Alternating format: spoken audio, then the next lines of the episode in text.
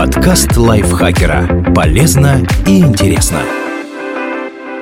Всем привет! Вы слушаете подкаст лайфхакера. Короткие лекции о продуктивности, мотивации, отношениях, здоровье. В общем, обо всем, что сделает вашу жизнь легче, проще и интереснее.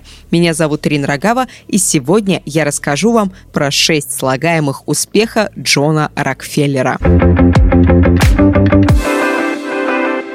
В 1870 году, когда ему было 31, Джон Дэвис Рокфеллер стал крупнейшим в мире переработчиком нефти. Выходя на пенсию, он считался самым богатым человеком в Америке, а к концу жизни – богатейшим в мире. Его личность и методы оценивают по-разному. Для критиков Рокфеллер – беспощадный капиталист, который подавлял конкурентов и создал злостную монополию. Для почитателей – гений бизнеса, олицетворение мечты об успехе, достигнутом своим трудом. Тот, кто укрепил нестабильную индустрию, создал новые рабочие места, снизил цены на нефть. Пожалуй, самым удивительным качеством этой личности был невероятный самоконтроль. Джон понимал, если хочешь быть сам себе руководителем, научись руководить собой. Можно относиться к первому в истории долларовому миллиардеру как угодно, но его принципы стоит взять на заметку. Они нейтральны с точки зрения этики и пригодятся в любом начинании непоколебимая настойчивость. Рокфеллер родился в простой небогатой семье. Он с детства помогал родителям на ферме, ухаживал за младшими братьями и сестрами, подрабатывал. Обучение в школе давалось ему тяжело. Позднее его одноклассники говорили, что в то время он ничем не выделялся, разве что усердием. Но в этом и кроется один из секретов его успеха. Он выполнял задания с терпеливой настойчивостью. После школы Джон поступил в колледж и вскоре обнаружил в себе способность к работе с цифрами. Не желая тратить годы на обучение, он ушел из колледжа и записался на трехмесячные бухгалтерские курсы. В 16 лет он начал искать работу. Рокфеллер хотел получить место в крупной уважаемой фирме фирме, где больше всего возможностей научиться чему-то и продвинуться дальше. Он составил список самых надежных банков, торговых и железнодорожных компаний. Каждый день он надевал костюм, брился, чистил ботинки и отправлялся на поиски работы каждой фирме он спрашивал главного руководителя, но обычно ему предлагали поговорить с помощником. Рокфеллер сразу же сообщал ему, что разбирается в бухгалтерии и хочет получить работу. Пройдя все фирмы из списка без результата, он начал заново и повторно посетил каждую. В некоторые он заходил по три раза. Он относился к поиску как к полноценной работе, занимаясь им 6 дней в неделю с утра до вечера. Через 6 недель он, наконец, услышал желанные слова «Мы дадим тебе шанс». Небольшой компании Habit and Tuttle срочно требовался помощник бухгалтера, и Рокфеллеру предложили немедленно приступить к работе. Этот день он помнил всю оставшуюся жизнь и считал началом своего успеха. Самообладание и сдержанность. Мать Рокфеллера с детства учила его, что контроль над самим собой означает контроль над другими. Он запомнил это, и его стиль руководства сильно отличался от типичного для тогдашних промышленных магнатов. Его власть основывалась не на гневном стучании кулаком по столу, а на бесстрастной манере держаться. В молодости он бывал вспыльчивым, но потом научился контролировать свой нрав. С тех пор и до конца жизни он отличался удивительным самообладанием, сохраняя невозмутимость в любых ситуациях. Это хладнокровие дополняло подчеркнутая сдержанность. Обычно Джон почти не раскрывал свои мысли, даже близким соратникам. Рокфеллер следовал принципу «успех приходит, когда держишь ухо востро, а рот на замке». Он держал под контролем свое настроение, реакции и выражение лица. Он никогда не выходил из себя, общаясь с работниками, даже когда они на что-то жаловались. По их словам, он всегда находил для каждого доброе слово и никого не забывал. Такое спокойствие и дружелюбие даже в трудные для фирмы времена завоевало Рокфеллеру отличные отзывы работников. Они считали его честным и великодушным, свободным от мелочных вспышек и диктаторства. Рокфеллер полагал, что в молчании сила, и на встречах с другими руководителями тоже больше слушал, чем говорил. Это почти сверхъестественное спокойствие только укрепляло его влияние. Соперников оно выводило из равновесия, а длинные паузы во время обсуждения сделки сбивали с толку. Хотя критика, которую он считал несправедливой и раздражала его, он сдерживал порывы резко отреагировать. Такая железная выдержка объяснялась еще и устройством его натуры. Он не жаждал одобрения окружающих, особенно тех, кого не уважал. Скромность. Может показаться, что Рокфеллер был гордецом. Но это совсем не так. В течение всей жизни он старательно развивал себе скромность. Он понимал, что власть и богатство могут сделать человека высокомерным и осознанно боролся с этим. Когда его капитал начал расти, он каждый день повторял про себя пословицы наподобие такой «Гордый покичился, да во прах скатился». Лежа вечером в постели, он напоминал себе о нестабильности нефтяной индустрии и недолговечности успеха. Дело заладилось, и тебе уже кажется, что ты хороший коммерсант. Смотри, не спеши, а то потеряешь голову. Неужели из-за этих денег ты будешь задирать нос? Так бизнесмен предостерегал себя. Он считал, что такие разговоры с самим собой помогают ему не сбиться с пути. Еще на Рокфеллера позитивно влияло участие в жизни церковной общины. Он прилежно посещал службы и всячески помогал, вел молитвы и преподавал в воскресной школе. При необходимости выполнял обязанности секретаря или дворника. Ни одну работу не считал ниже своего достоинства. Став одним из богатейших людей в стране, Джон не начал посещать более фешенебельную церковь, как это делали другие он, наоборот, стал еще больше ценить возможность контактировать с простыми людьми. Рокфеллер вообще всегда интересовался людьми и их судьбами. Он любил расспрашивать новых знакомых о жизни и внимательно слушал их. Объезжая свои нефтеперерабатывающие заводы, он задавал местным руководителям вопросы о том, что можно улучшить, записывал эти предложения и обязательно учитывал. На встречах директоров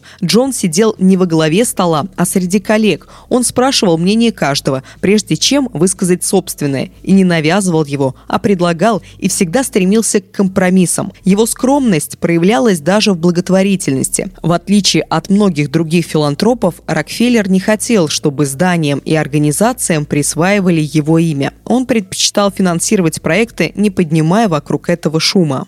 Стремление не только к богатству.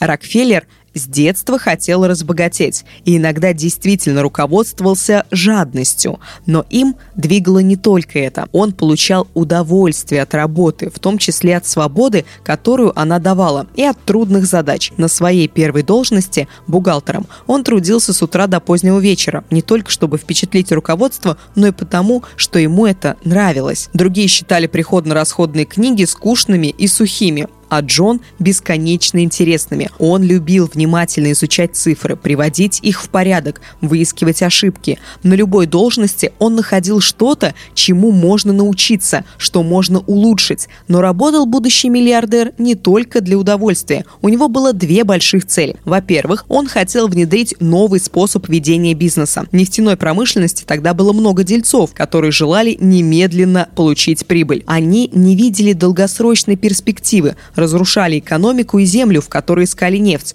У Рокфеллера же был совсем другой взгляд на будущее индустрии, основанный на желании создать нечто надежное и долгосрочное. «Не знаю ничего более презренного и жалкого», — говорил Рокфеллер, чем человек, который все свое время тратит на зарабатывание денег исключительно ради денег. Главным делом своей жизни он считал стабилизацию индустрии, создание рабочих мест и снижение цены на керосин, а потом на бензин, чтобы чтобы сделать их массово доступными. Второе, что двигало Рокфеллером при построении своей империи, это мысль, что чем больше денег он заработает, тем больше сможет отдавать. Мать с детства поощряла его оставлять немного мелочи на пожертвовании в церкви. Это желание помогать росло вместе с богатством. В первый год работы бухгалтером, получая зарплату, которой едва хватало на жизнь, Джон жертвовал на благотворительность 6% дохода. К 20 годам он регулярно отдавал больше 10%. Позднее он финансировал крупные проекты – университеты, исследовательские медицинские институты, институты, школы для чернокожих на юге, компании по охране здоровья во всем мире. Внимательность к деталям. Рокфеллер всегда был опрятно одет и выглядел аккуратно. Он был неукоснительно пунктуален, считая, что ни у кого нет права без надобности занимать чужое время. Он строго придерживался распорядка, выделяя определенные часы для работы, семьи, религии, хобби и не отклонялся от него ни на секунду. В финансовых сделках он всегда вовремя выплачивал долги и выполнял обязательства. Составляя письмо, он делал 5-6 черновиков, чтобы как можно точнее выразить свои мысли смысле. В вопросах бухгалтерии рвение бизнесмена не знало границ. В начале своей карьеры он научился уважать числа и факты, какими бы маленькими они ни были. Если в счетах была малейшая ошибка, Рокфеллер ее замечал. Если ему не доплатили несколько центов, он требовал исправить оплошность. Некоторые считали такую одержимость мелочами чрезмерной, но Джон знал, что даже небольшая корректировка может в конце концов внести значительный вклад. На одном своем заводе он заметил, что на запайку одной банки с керосином уходит 40 капель припоя высказал идею обойтись 38 каплями. В результате некоторые банки стали протекать. Тогда мастера попробовали использовать 39 капель. В этом случае протечек не было, и заводы перешли на новый метод запайки – Одна капля припоя за первый год сэкономила две с половиной тысячи долларов, вспоминал потом Рокфеллер. Но экспорт вырос вдвое, потом в четверо, и экономия росла вместе с ним по капле на банку и с тех пор составила много сотен тысяч долларов. Бережливость.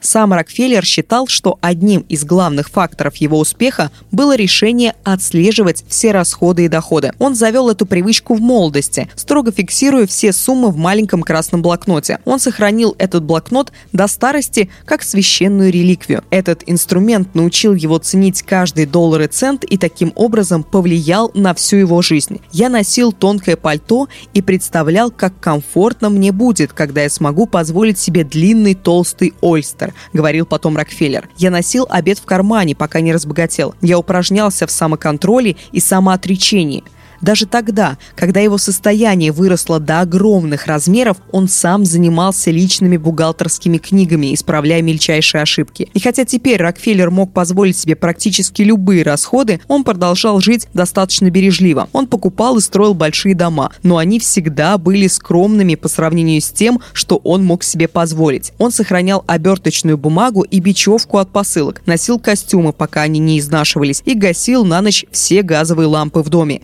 Играя Играя в гольф, Джон всегда использовал старые мечи у особо коварных ловушек, потому что там они часто терялись. Видя, что другие берут новые мечи, он удивленно восклицал «Они должно быть очень богатые». На празднике супруги Рокфеллеры дарили друг другу практичные подарки вроде ручек и перчаток. Чтобы научить трех дочерей и сына ценить то, что у них есть, Джон и его жена старались скрыть от них всю величину своего состояния. Дети никогда не посещали заводы и офисы отца. Следуя его примеру, каждый вел собственную книгу доходов и расходов. Чтобы заработать карманные деньги, они убивали мух, выдергивали сорняки, кололи дрова, воздерживались от конфет. Младшие носили одежду, которая оставалась от старших. Детей не баловали большим количеством игрушек и других подарков. Например, когда они стали просить велосипеды, Рокфеллер решил не покупать каждому личный, а приобрел один на всех, чтобы научить делиться. Такая бережливость была жизненным принципом, который бизнесмен бизнесмен хотел сохранить, даже когда для экономии не осталось практической причины. Это помогало обуздывать гордость и не менять привычки с увеличением богатства. Напоминало, что нельзя принимать его как данность, что оно способно исчезнуть, но можно прожить и без него. В какой-то степени бережливость Рокфеллера была вообще не связана с деньгами. Это был способ натренировать ту мышцу, которая обеспечила его успех и помогла его поддерживать – умение владеть собой. Отличный мотивирующий текст от Елены Евстафьевой. Спасибо большое вам, что прослушали его до конца. Он достаточно продолжительный, но надеюсь, он действительно вас замотивировал взять свою дисциплину под контроль и уже начать совершать какие-то действия на пути к лучшему себе. Но вы уже начали, вы уже слушаете этот подкаст, вы уже молодцы. Ставьте нам лайки и звездочки, подписывайтесь на наш подкаст, заходите в чат подкаста Лайфхакера, мы вас там всех ждем. Будем с вами вами общаться на интересные темы. А я с вами прощаюсь. Пока-пока. Подкаст лайфхакера. Полезно и интересно.